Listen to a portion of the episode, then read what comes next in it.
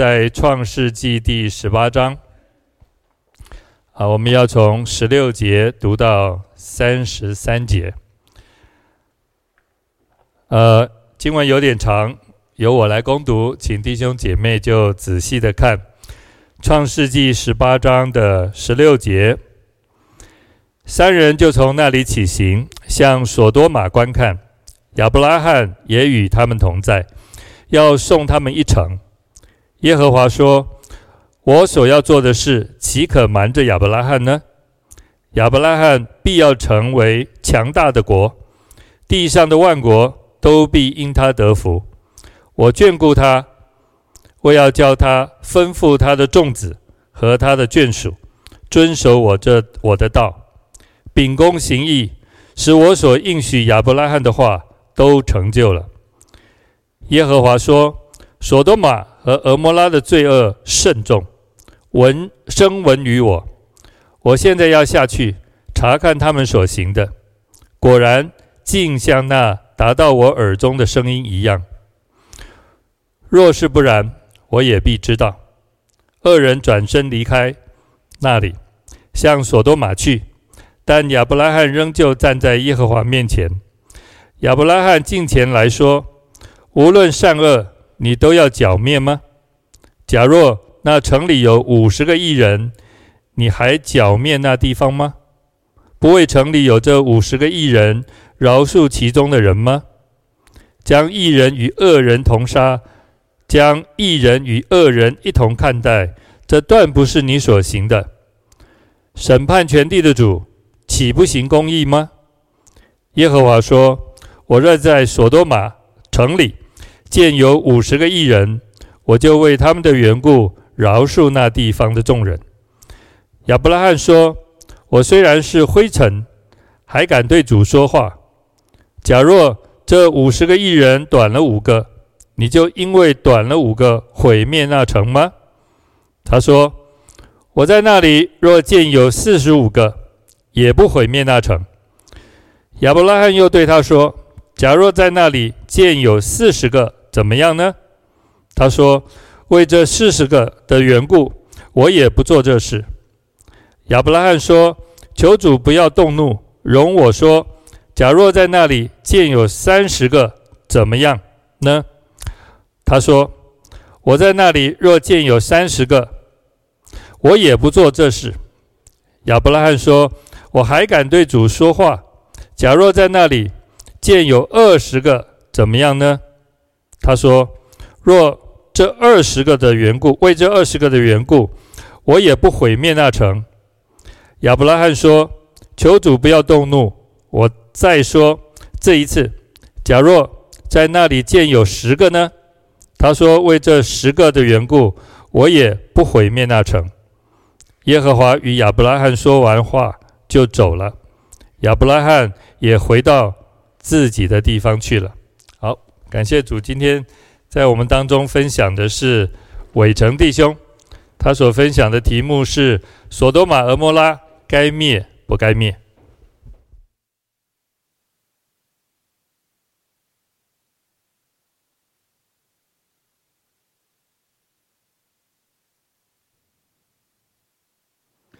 弟兄姐妹平安。啊、呃，然后特别我们跟在网络上，可能今天很多人没有参加现场的崇拜，跟网络上的弟兄姐妹，我也说一声新年快乐。然后同时呢，今天也是二月十四号，所以也要祝大家情人节快乐。非常多事情，呃，很高兴今天可以在我们当中分享信息。然后可能有一些弟兄姐妹不认识我，呃，或者我太太，我们是去年九月来到东区福音中心的。那在那之前，呃，大概我九年的时间在台北信友堂。那在那段时间当中呢，呃，我跟我妻子雨慧在学员传道会服侍，有些人可能听过。那我们我们自己呢，主要做的是跟艺术大学还有艺术人有关的福音工作。我们也经营一个演出舞台剧的小剧团。那去呃前年，现在已经前年了。我们二零一九年九月到美国加州富勒神学院进修，然后最近是就是因为疫情，所以回到台湾。然后很感恩有这个机会在我们这个福音中心里面分享。然后特别很感恩是今天可以用中文分享，因为太久不是用中文分享，都只能用英文讲了。很呃，今天用中文讲就很畅快。今天的主题是索多玛、俄摩拉该灭不该灭。那当然，这个在新年的主题里面听起来好像有一点啊、有点紧张，有点沉重。但是你们觉得呢？你们觉得索多玛该被灭吗？如果该被灭的话，为什么？还是你觉得他有什么理由不该被灭？那你觉得这个理由足够吗？足够合理吗？但这个问题其实背后，他该不该灭背后有一个关键，有一个关于审判的问题。就是审判的标准到底是什么？索多玛、蛾摩拉到底应该用什么标准来被审判？或或用另外一个问法，就是说，对待索多玛跟俄摩拉，怎么样才是公义的？怎么样才是 right、just？怎么样是正确的？那就让我们用祷告来开始思考这个题目，以及查考今天的经文。生命之源头的主啊，求你以你的话语和圣灵引导我们，使我们在你的光中得见光，在你的真理中得享自由，在你的旨意中寻得平安。我们如此祷告，是奉我们主耶稣基督之名，阿门。准备今天这个。这段经文的时候呢，我就问一位朋友说，他对这段经文的印象如何？然后他的反应跟我一样，也可能跟很多在座的人一样，就是我们对这段经文印象最深刻的地方是，它有很多数学在里面。然后亚伯拉罕跟上帝似乎是在讨价还价。然后这个画面对于很多人来讲可能很鲜明，然后尤其最近在过年，呃，我不知道你有没有去上市场去买东西。那假设你走到摊贩面前，然后自己开口说：“诶，老板，这个东西我看这一块肉很好，一斤五十块，可不可以？”通常呢，通常会发生什么事情？通常如果是我们自己提案，就是来开价的话，老板可能会说：“五十块不行，这个太便宜。”我说：“肉多好多好，不能五十块卖你，至少要七十五块。”好，然后我们说七十五块太贵了啦，六十好不好？然后老板说：“好，六十，我们就讲定一个价钱。”但总之呢，我们通常我们开价的价钱通常不是最后决定的价钱，对不对？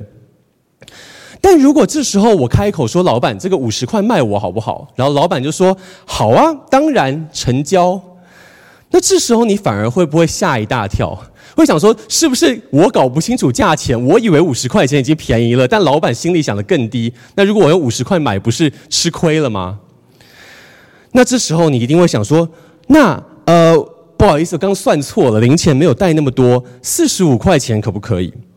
啊，老板也爽快的答应，而且心里就更急了，说四十块钱、四十五块钱也可以吗？难道老板心中的价格更低吗？啊、那老板那四十块好不好？老板说好，然后你就说啊，不好意思啊，那三十块好不好？当然好，二十块钱呢也好，呃，对不起，我再问最后一次，十块钱可不可以？老板说：“当然可以。如果今天我们上菜市场遇到的是这番场景，你一定会觉得很奇怪，对吧？想说这个来买菜的人一定是搞不清楚菜价，搞不好自己然后糗出糗了还不知道呢。反过来说，你也可能说这个老板怎么这么奇怪？怎么客人杀价就给杀？他到底是不是想做生意？要不要赚钱呢？”或者我们今天再退一步讲，今天这个摊位会不会从来就不是在卖东西的呢？我们一开始来讲价钱，是不是搞错了问题？会不会是老板要让所有经过的人都知道，对他来说成本和计算方式，或者说他的判断标准到底是什么？然后搞错的。搞不清楚老板心意的，错误以为我们需要跟他讨价还价的，始终是我们呢？那起了这一点头之后，我们就来进到今天的经文。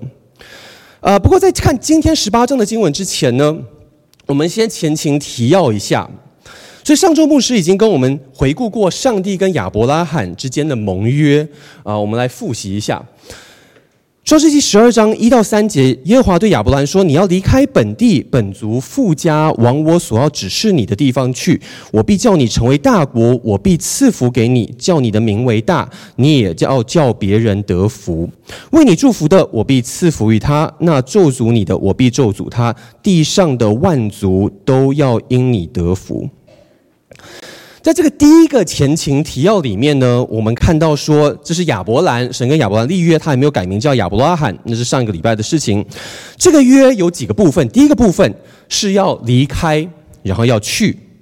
所以记得在第十三章之前是第十呃十一章、十二章，那时候我们讲到了巴别塔的故事。神如果要赐福亚伯拉罕，他必须要离开他原本的宗教跟文化。那这些我们之前有看过，或者去年有看过。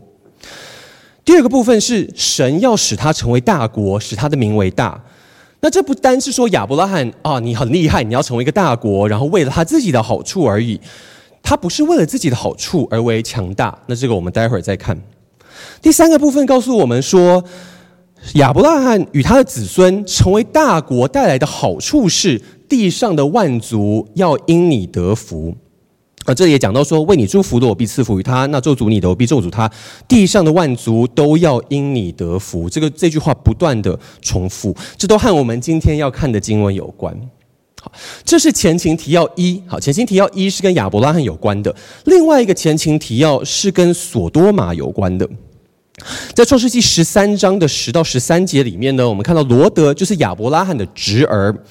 他举目看见约旦河全平原，直到索尔都是滋润的。那地在耶和华未灭所多玛、蛾摩拉以先，如同耶和华的园子，也像埃及地。于是罗得选择约旦河的全平原往东迁移，他们就彼此分离了。亚伯兰住在迦南地，罗得住在平原的城邑，渐渐挪移帐篷，直到所多玛。所多玛人在耶和华面前罪大恶极。所以在这里，我们看到说，罗德离开亚伯拉罕之后，住到索多玛附近，这是我们要知道的一个前提。然后我们在这里没有多分析，没有时间多分析这一段的原因。但是至少我们知道，亚伯拉罕的侄儿住在索多玛，所以索多玛发生的事情必定会跟罗德有关。然后另外一件事情就是，这是在第十三章，十三章就已经预告了十九章我们下个礼拜要看的经文所会发生的事情。创世纪的作者已经说明了。佐多玛将被毁灭。那第三，这段经文让我们知道，在这个故事当中呢，索多玛、俄摩拉是恶人，他们在耶和华面前罪大恶极，这是和合本的翻译。那有趣的是呢，我们在这里停一下，说到下周的十九章之前都没有明明指出他们所犯的罪具体是什么。那当然，很多迹象你可以推敲，他们可能是对待陌生人的方式，可能是他们的生活方式，他们可能他们的呃不公义等等的。但是呃，我只是想提一下，因为今天我们教会里面常常会以为，尤其台湾，我们都会讲说啊，索多玛、俄摩拉就一定是犯了某一种罪，所以我们要小心谨慎。那至少我在今天想要说呢，在我们今天这段经文里面，索多玛他犯了什么罪，倒不是重点。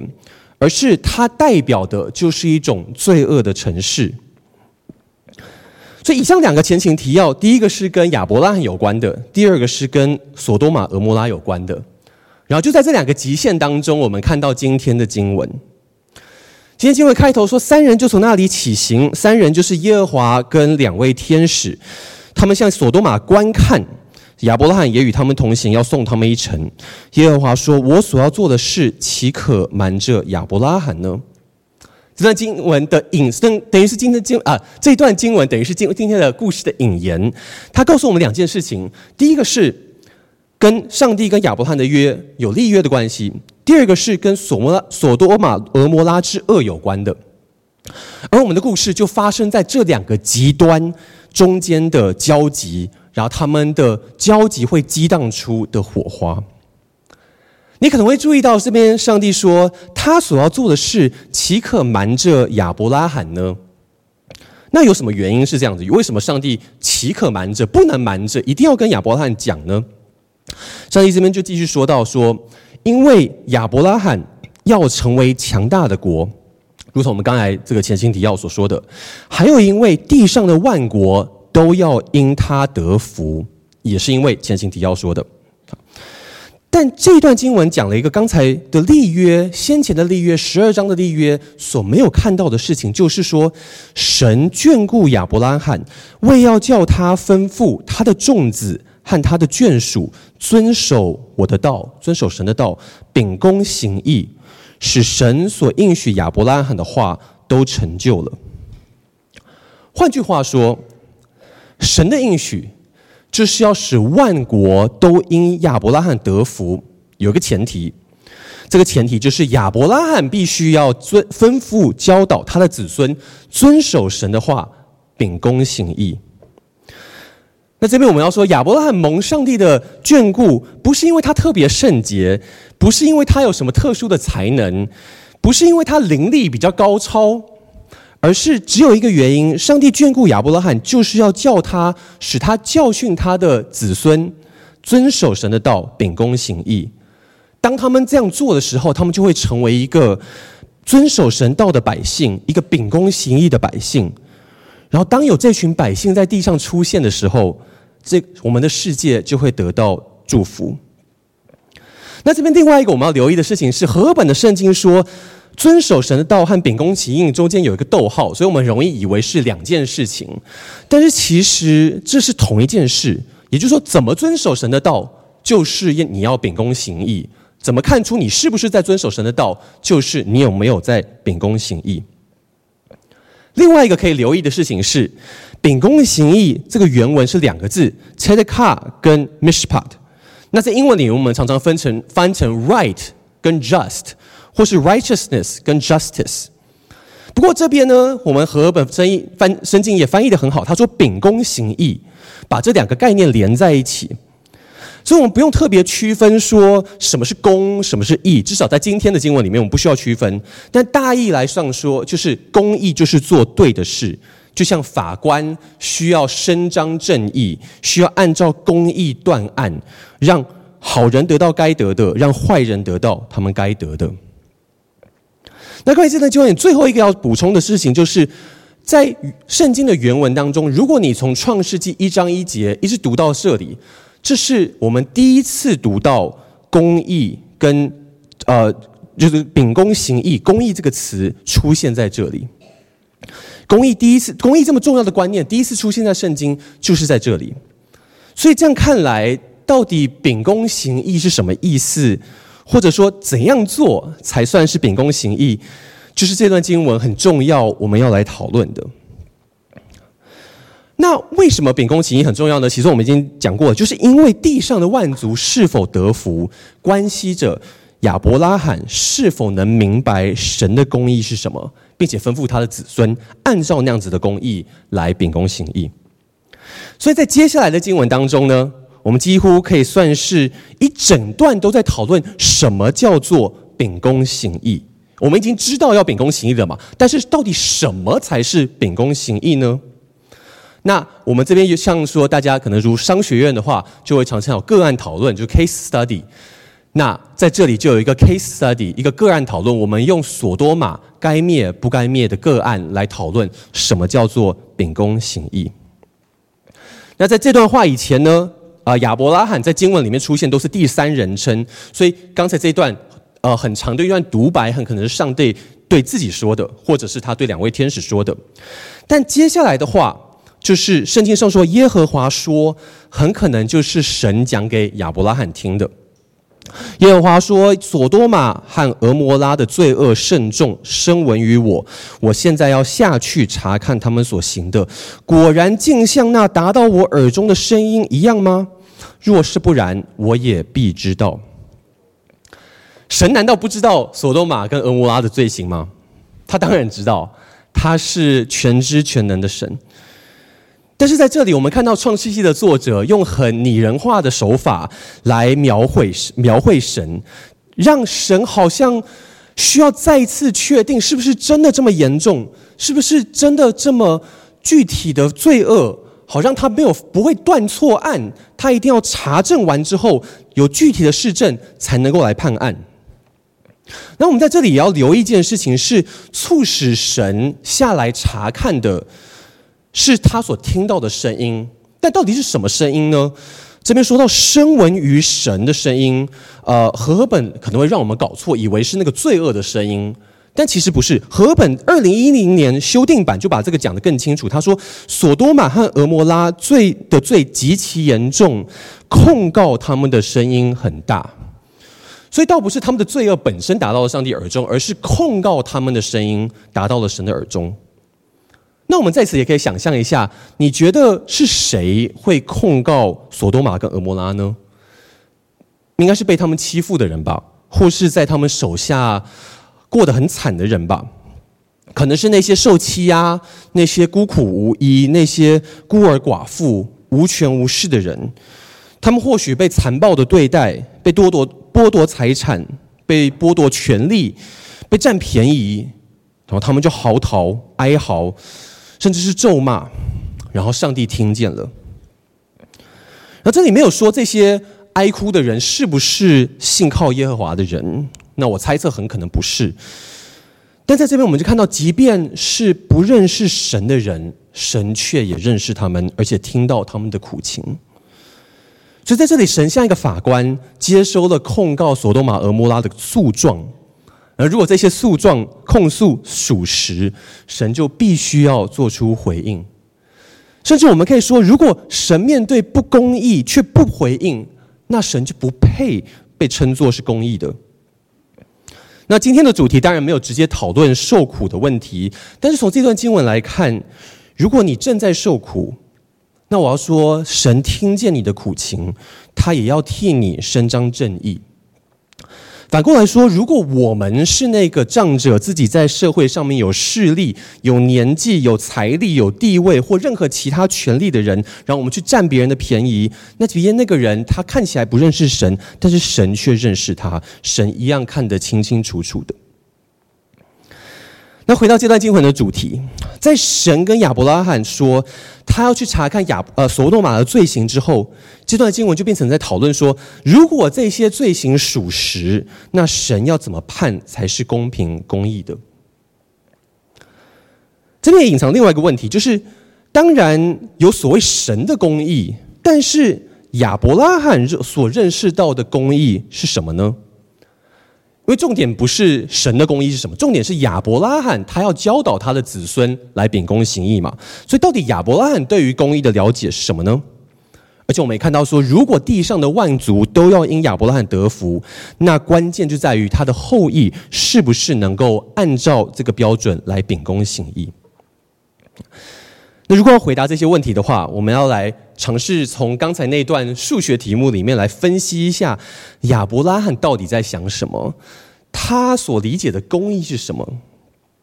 那我们就透过亚伯拉罕对上帝的回应，我们尝试来推敲一下这件事情。亚伯拉罕问了神三件事情：第一件事情，无论善恶，你都要剿灭吗？第第二件事情，假若那城里有五十个艺人，你还要剿灭那个地方吗？不为城里的五十个艺人饶恕其中的人吗？第三个，将义人与恶人同杀，将义人与恶人一样看待，这断不是你所行的。审判全地的主，岂不行公义吗？那这里我我觉得蛮有趣的一个问题，就是亚伯拉罕为什么马上就跳到剿灭这个主题了？上帝只是说，我听到了很多控告的声音，然后我要去查看是不是真的。然后亚伯拉罕马上就说，你要剿灭了吗？为什么亚伯拉罕马上就会跳到剿灭的主题呢？我想亚伯拉住在那个地方，他多多少少跟索多玛人民打交道，一定很清楚是索多玛是有罪的，或至少里面有一定比例的都是罪人。所以上帝如果去调查索多玛的罪，一定会查出来。而且我想说，亚伯拉应该知道，当神去查问或是被去审判有罪的人的时候。结局是，往往是人都会全部被剿灭。那我不知道亚伯拉罕在这里是不是想到挪亚的洪水，但是至少就我们身为读者看到创世纪作者的安排来说，让我们知道，当人犯罪到一定程度的时候，从创世纪看到现在，唯一的结局就是全部的人都被剿灭。所以当亚伯拉罕听到神要去查看索多玛的时候，他心里一定是想说：啊，索多玛完蛋了。但是我也想，亚伯拉罕应该也有在打赌，所多玛应该有为数不少的义人，或至少按他自己的标准，他觉得那边应该有蛮多义人的吧。而且亚伯拉罕也很清楚，神给他的一个使命是要使万族因他得福。那这一来就会遇到一个问题啊，如果所多玛的恶人都要被剿灭，那亚伯拉罕或许还可以接受。但是如果那些义人住在当中的义人也跟恶人被卷入同一场灾难，那怎么算是公义的呢？那这些人要怎么得福呢？他们不是频频因为别人的罪而受累吗？那我想说，亚伯拉罕即便再怎么不认识所多玛和蛾摩拉的居民，不知道里面是不是有一人，至少他也知道说，里面有他的侄儿跟他一家罗德，他们可能住在附近。如果这个城被毁，他们可能会有呃遭遇呃遭遭殃，然后或者他们就住在城内，那就一定会被剿灭了。然后或许他也知道说，罗德已经娶了呃儿子已经娶了女婿呃。娶了丈夫，所以他有女婿。所以对亚伯拉罕来说，这些至亲的人应该会被包含在他希望可以得福的人当中吧？那这样说来怎么办？如果一人包含罗达一家会因为其他人的恶行而受连坐处分，那诶，反过来说，有没有可能整座城市可以因为其中的一人而得到饶恕呢？如果一种方法是其中的。一人被恶人牵连，那有没有可能反而其中的恶人可以因着一人得福，得到饶恕呢？我想，如果亚伯拉罕认知到自己的使命是要叫万族得福，而他想要确保其中的一人不会被牵连，那这可能是一个还不错的策略，对不对？可以跟上帝来讨论。他可以跟上帝讨论看困，说：“诶，如果上帝你真的要实行公义的审判，那你就绝对不能把恶人跟善人一起杀掉啊！这样是不分善恶的，这样善人那不是很被不公平的对待吗？”所以亚伯拉罕才会说出那句很有名的话：“审判全地的主，岂不行公义吗？”甚至进一步讲，亚伯拉罕可以跟上帝讨论。公义是不是一定就代表完全的刑罚呢？难道公义只是无上的严苛吗？还是公义是不是可以带着恩典，甚至让恶人因为义人而得到饶恕？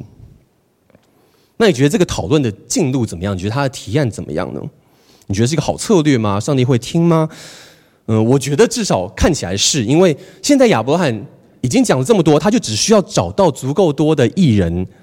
来证明这件事情，然后这个城就会得救了嘛，然后其中的艺人就不会被剿灭。那如果是你啊，你会怎么跟上帝讨论？好，现在我们要的目标是找到足够的艺人，然后跟上帝讲说，如果我找到够多的话，那你就不要剿灭这座城。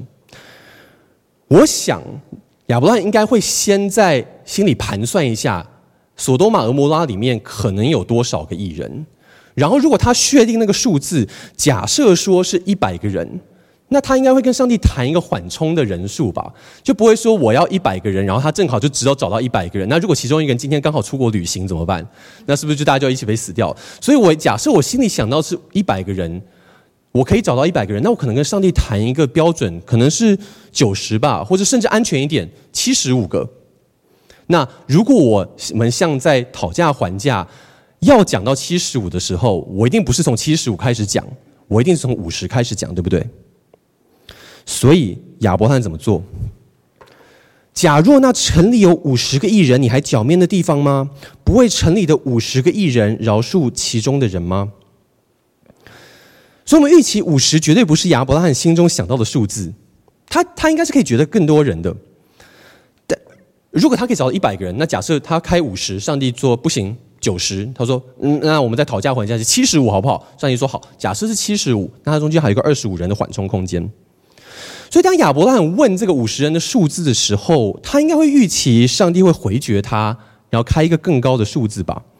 就像我刚才所说的，如果我们去菜市场，然后我们就说五十，那通常老板都会出比我们更高的价钱，而不是比我们更低的价钱呢、但稀奇的是，上帝一点也没有哄抬这个价格或是人数，反而是一口答应了亚伯拉罕的要求。我若在索多玛城里建有五十个艺人，我就为他们的缘故饶恕那地方的众人。然后等一下，我我把这段经文用一些颜色来标起来，你可以留意一下，因为它呃有很多相同的字句，就像刚才不好意思，我应该要让谢牧师知道，我们不用念那么多，让谢牧师念得很辛苦。好，所以上帝并非但没有增加人数，反而是一口答应。如果是你，如果你是亚伯拉罕，你会怎么办？你可能心想：糟糕，上帝一开口就说五十个人 OK，那是不是里面应该连五十个人都没有，所以上帝才可以答应啊？会不会像我说的，里面刚好今天有人出国，这五十个人不到啊，刚好差了几个，差了四个，差了五个，所以上帝知道一定达不到五十个人呢？所以亚伯拉罕很聪明，他马就往马上就问说：“我虽然是灰尘，还敢对主说话？假设这五十个艺人短了五个，你就因为五个短了短了五个毁灭全城吗？”没想到上帝的回应也是一样的。我在那里若见有四十五个，也不毁灭那城。所以如果五十个少了五个，上帝也接受，那五十个少十个，上帝会不会接受呢？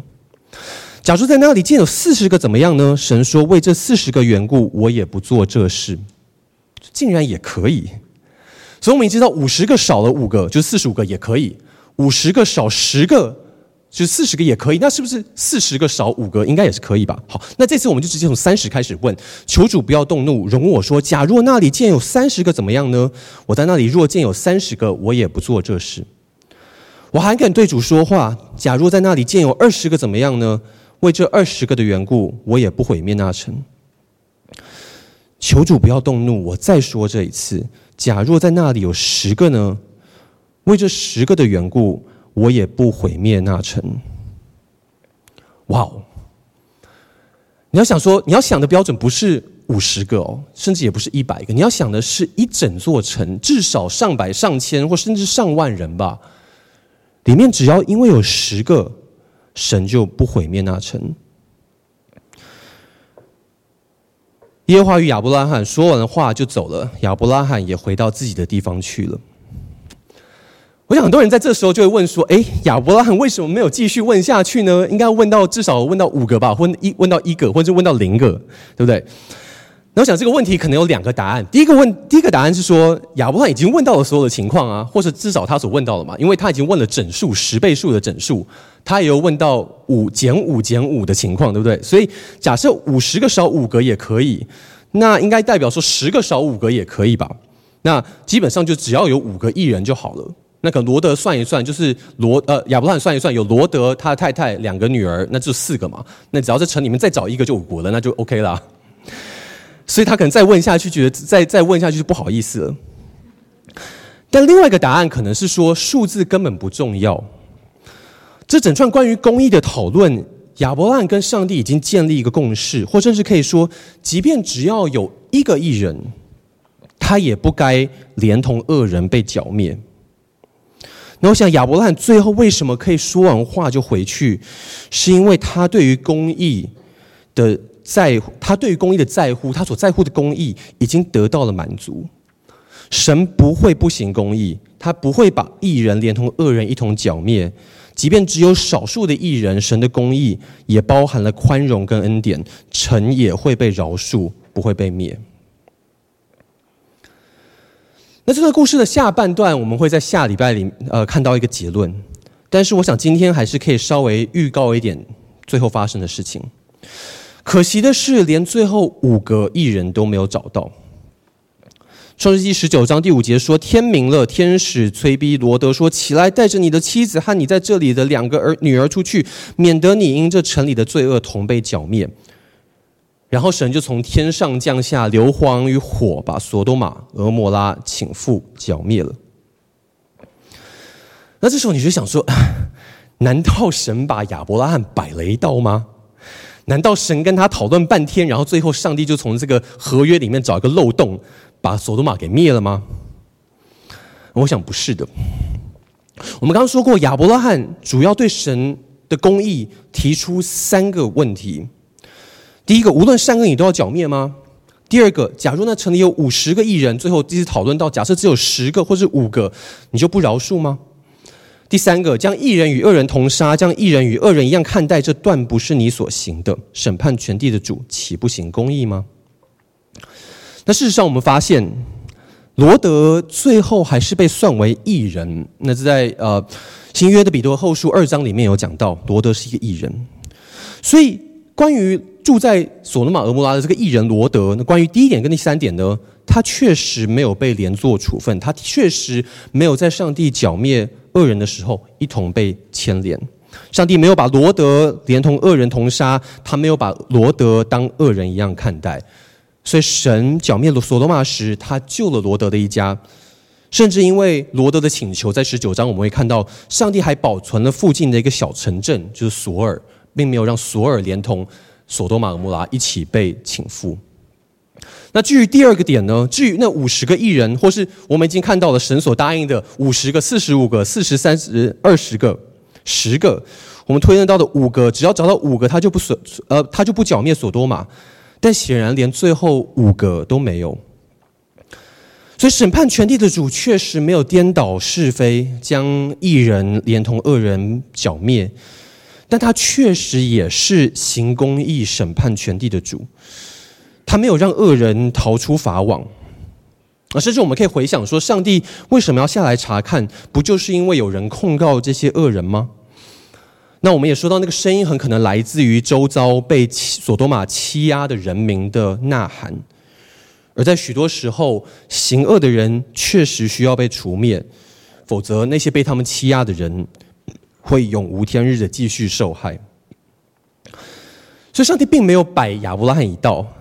反而针对亚伯拉罕的每一项请求，上帝都持守诺言，而且确实秉公行义了。不过，我们最后也有说，这段对话都聚焦在讨论什么叫做秉公行义。所以，什么才是秉公行义呢？我们要怎么回答今天的问题呢？对亚伯拉罕来说，公义就是有少数人，即便有少数的人，臣就该被饶恕。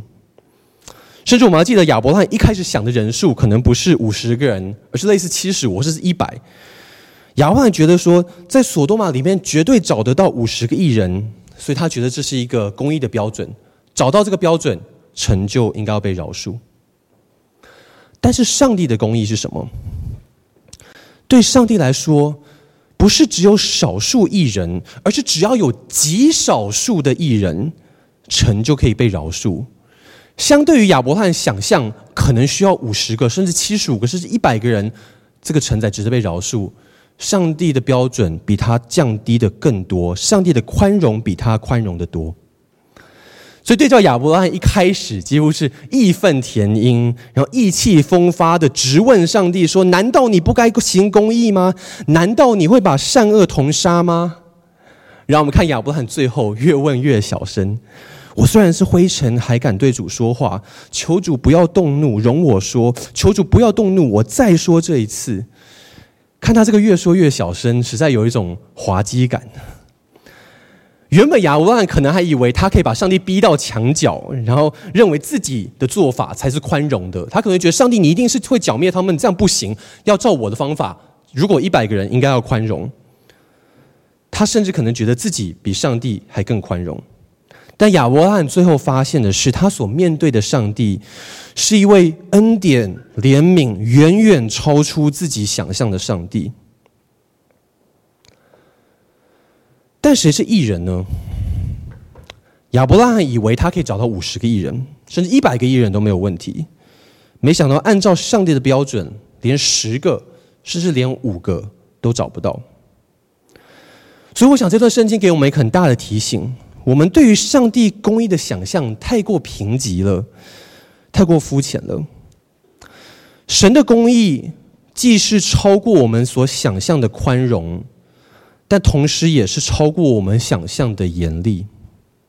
我再说一次，神的公义同时是超过我们所想象的宽容，同时也是超过我们所想象的严厉。所以回到今天的主题，索多玛、和摩拉该灭不该灭？该怎么判？公义的做法又是什么呢？整段看似在讨论上帝公义是什么的故事，其实最终应该回到神在这故事一开始所讲到的引言。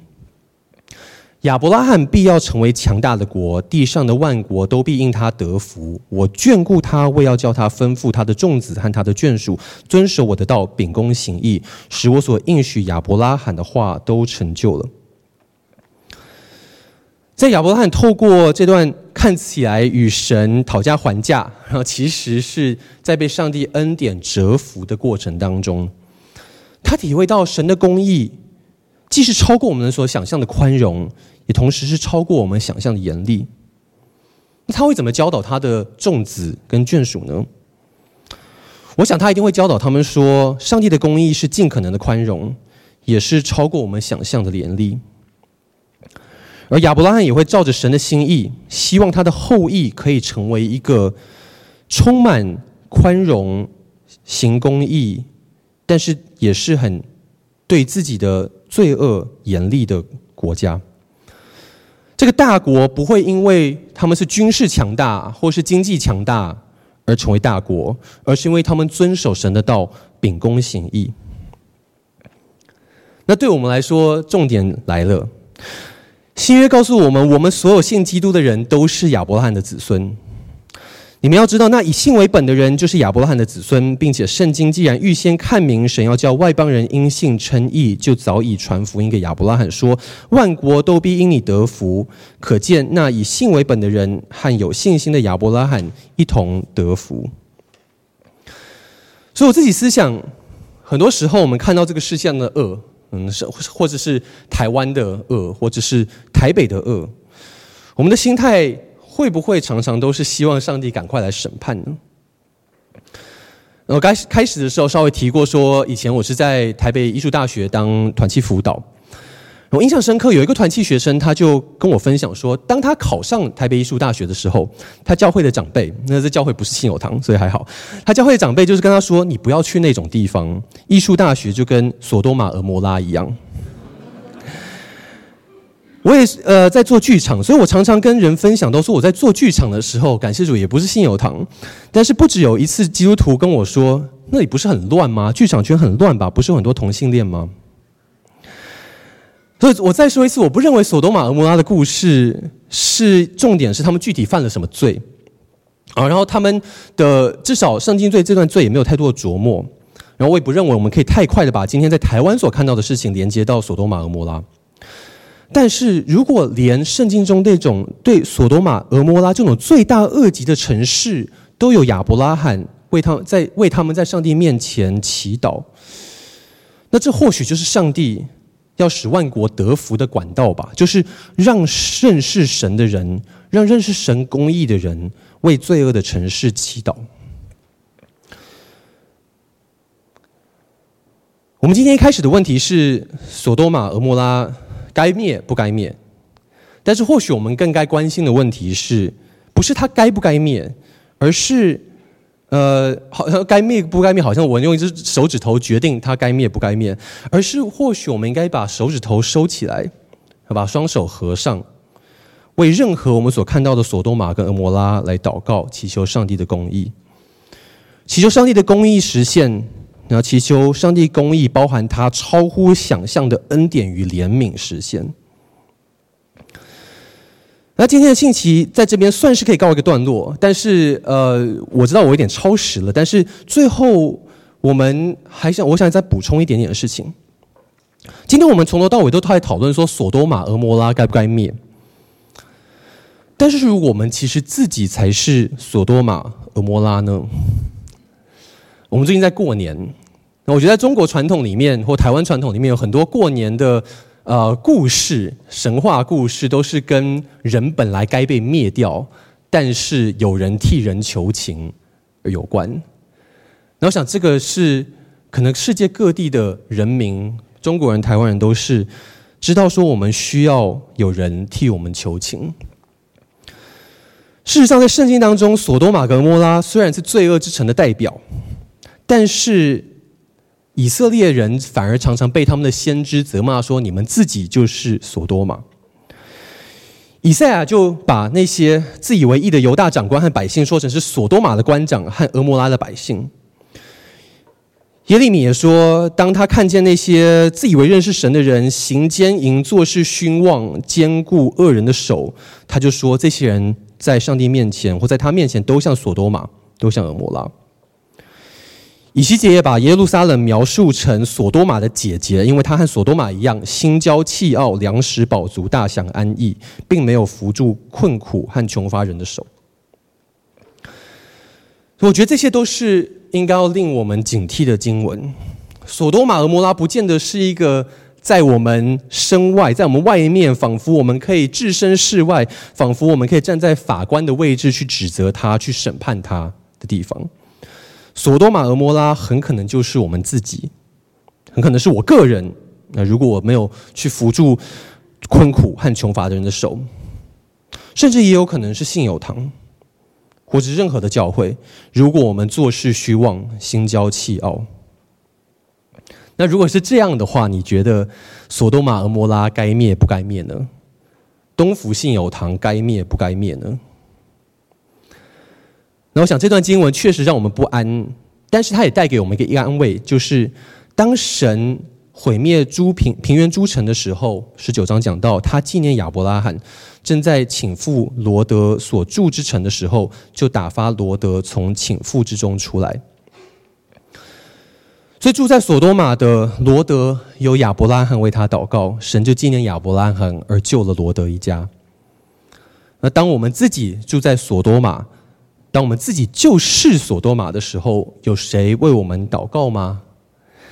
感谢主，我们今天有耶稣基督在上帝的面前为我们祷告。若有人犯罪，在父那里，我们有一位中保，就是那义者耶稣基督。谁能控告神所拣选的人呢？有神称他们为义了。谁能定他们的罪呢？有耶稣基督已经死了，而且从死里复活，现今在神的右边，也替我们祈求。所以，所多玛、蛾摩拉该灭不该灭？第一个是希望我们拿起那个按在毁灭按钮的手指，然后改以祈祷面对我们身旁的所多玛。但是，当我们意识到自己就是所多玛的时候，让我们想起那双祷告的手，可能不见得是自己的手，而是在天上为我们祈祷的救主耶稣基督。我们一起来祷告。主，你在古时借着列祖和先知对我们说话，如今透过你的儿子耶稣基督对我们说话，让我们知道什么叫做秉公行义。求你使我们成为秉公行义的人，求你怜悯我们，使我们的罪不归在我们自己身上，使耶稣基督的义加在我们身上。谢谢你，这样祷告奉耶稣的名，阿门。